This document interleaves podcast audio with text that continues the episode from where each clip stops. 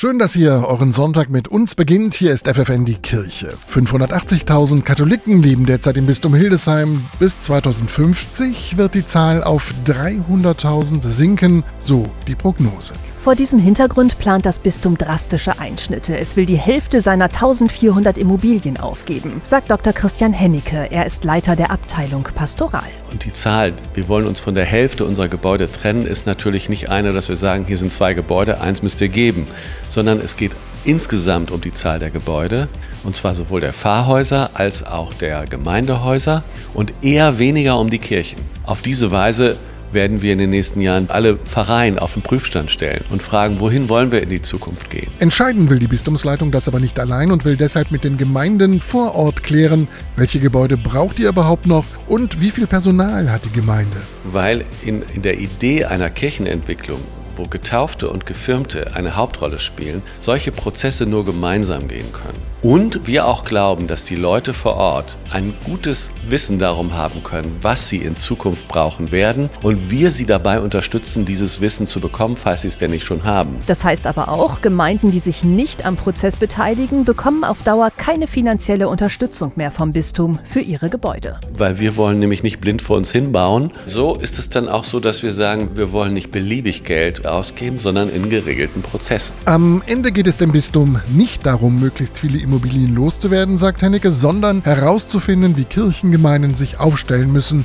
damit sie zukunftsfähig bleiben.